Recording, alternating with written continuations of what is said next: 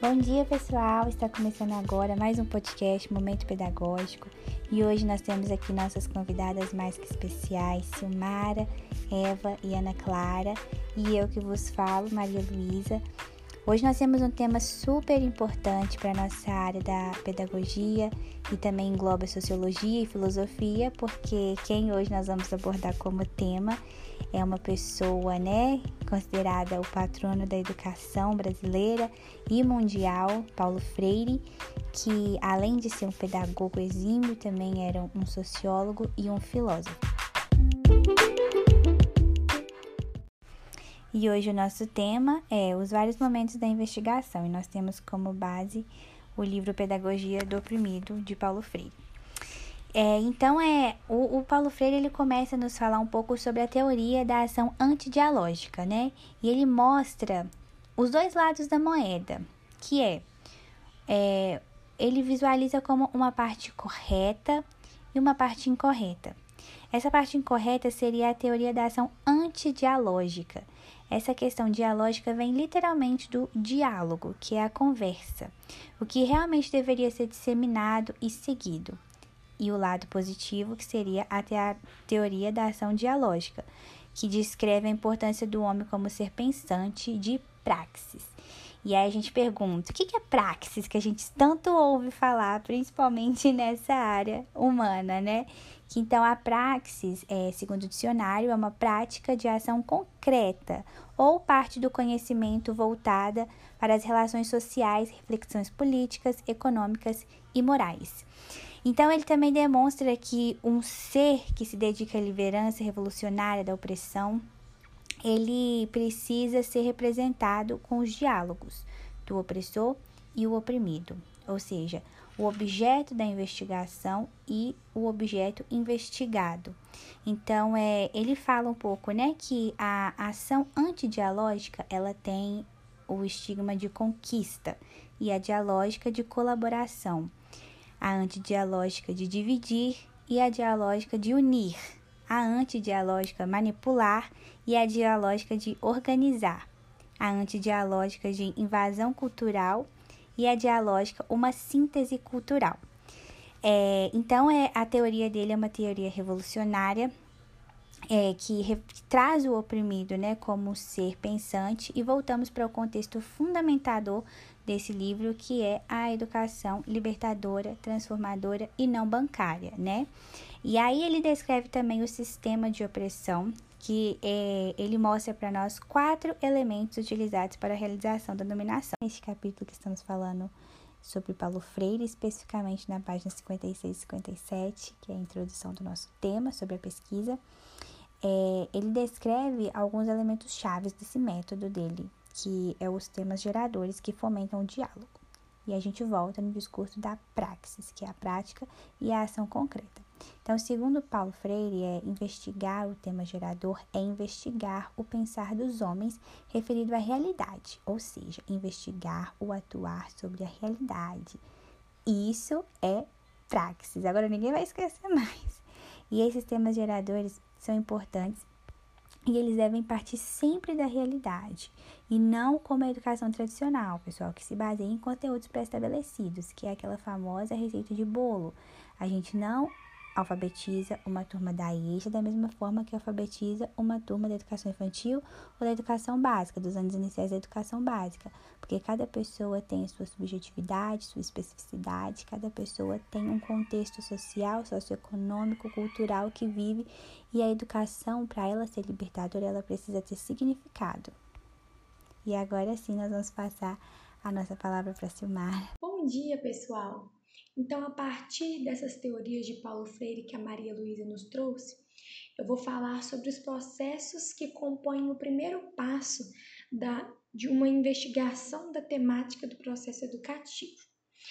É, Paulo Freire fala para a gente que o tema dessa investigação né, deve surgir do povo, deve vir da realidade que essas pessoas vivem, né? Se nós vamos pesquisar é, vamos trabalhar com elas, é, o tema deve vir delas, né? Da necessidade, né? Do que, que elas estão vivendo ali. E deve ser uma investigação temática conscientizadora, no qual, a partir da realidade delas, elas vão conseguir refletir sobre aquilo que elas estão vivendo.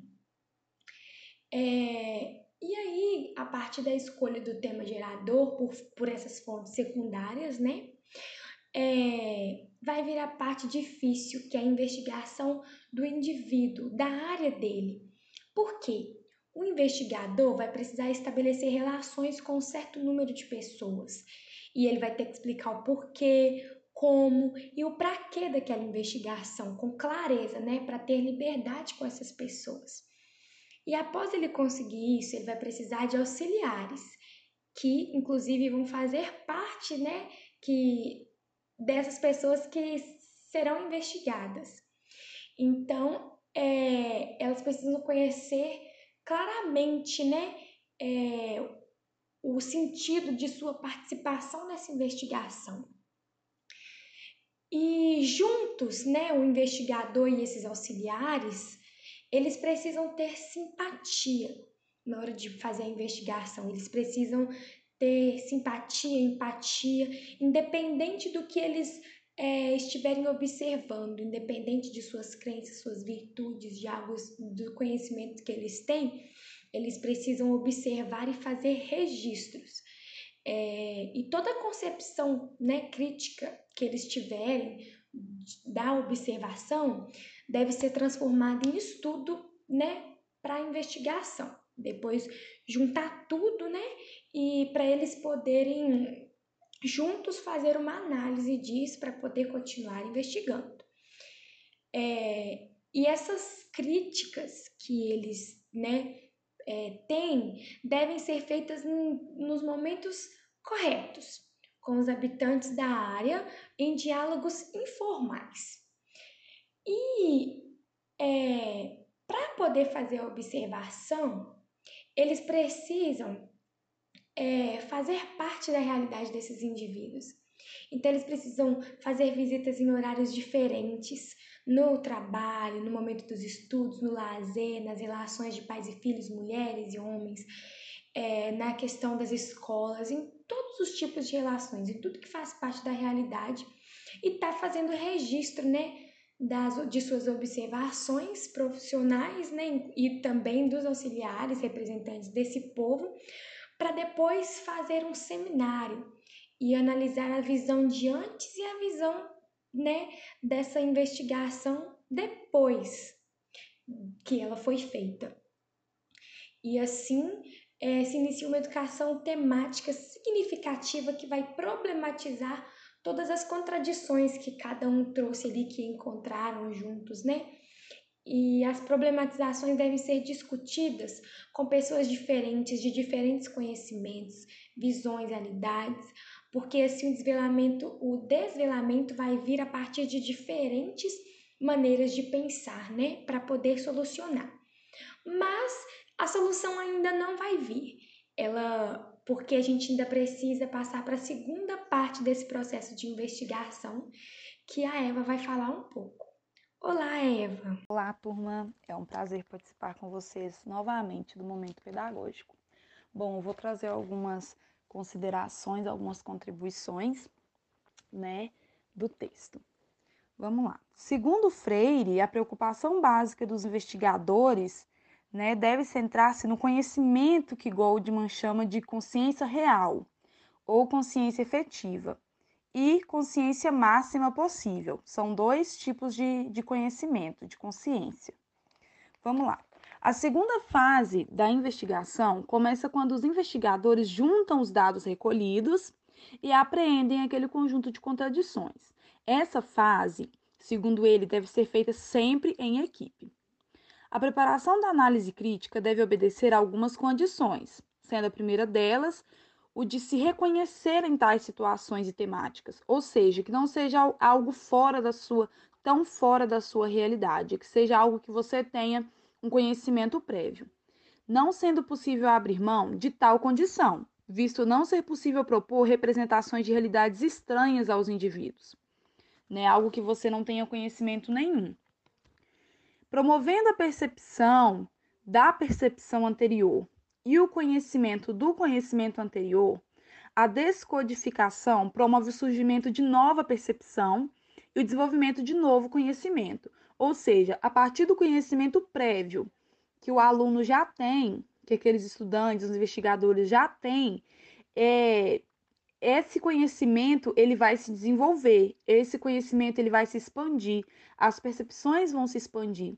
É isso que ele chama atenção nessa parte do texto, para que os estudantes, né, os investigadores, eles não fiquem só focados é, naqueles conhecimentos já que eles já têm, né, mas que a gente, como docente, como professor, sabe ampliar essas rotas, saiba ampliar esse conhecimento para algo maior, né? Porque o momento ali da alfabetização de jovens e adultos é um momento em que é uma sala cheia de experiências e que cabe a nós é, ouvi-los, né, ouvir as experiências que eles já trazem consigo e usar isso como ponto de partida. Não somente ficar focado naquilo, mas usar isso como ponto de partida para que também eles se sintam é, representados, seja algo que tenha significado, né, para esses indivíduos.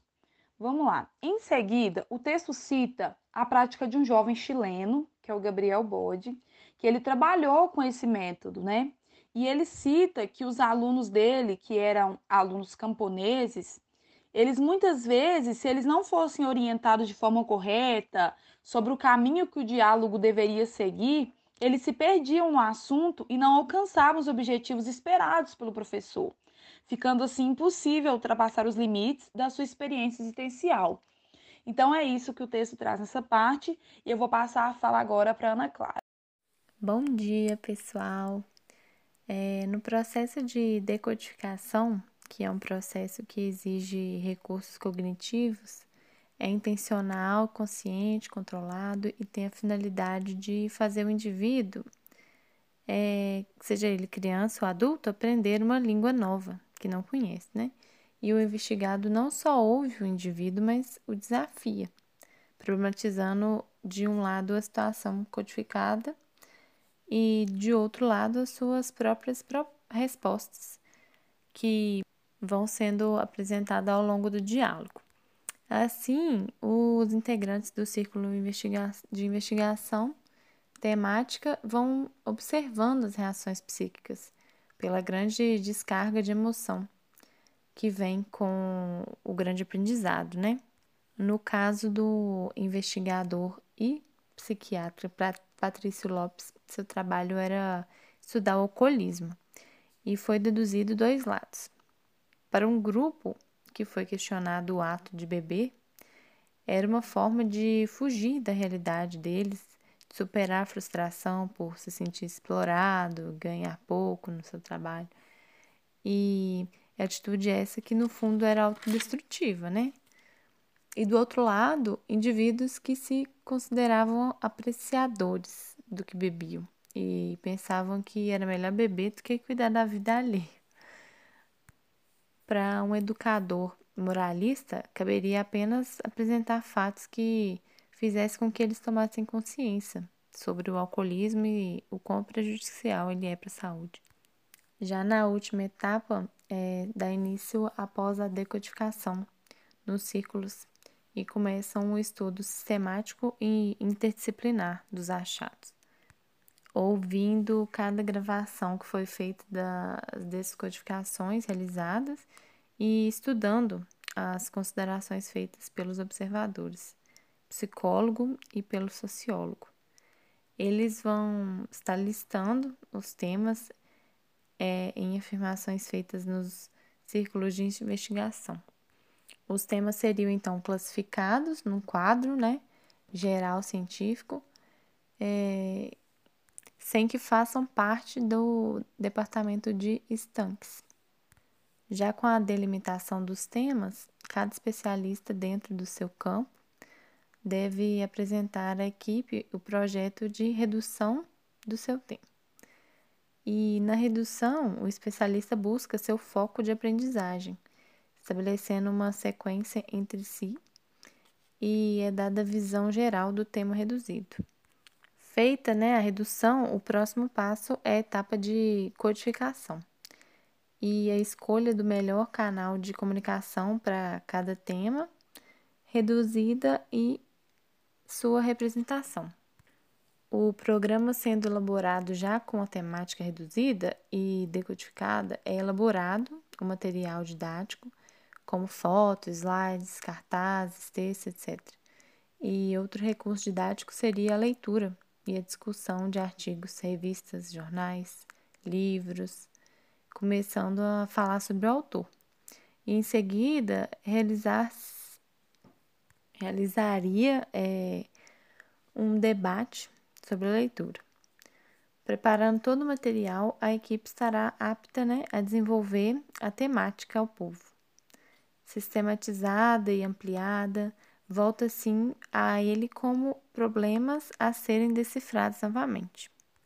Por fim, pode ser, pode ser perguntado aos participantes que outros temas ou assuntos poderíamos discutir além desse.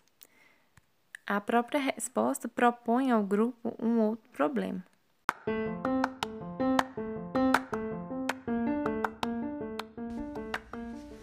Que maravilha, né, gente? Um assunto tão enriquecedor. E hoje nós tivemos o privilégio de conversar sobre isso. É sempre bom termos pessoas que compartilham dos nossos conhecimentos. Como Paulo Freire diz, né? Nós nos educamos entre nós, os homens se educam entre si. Então é isso, pessoal. Espero que vocês tenham gostado de mais um episódio do nosso podcast Momento Pedagógico. Tchauzinho.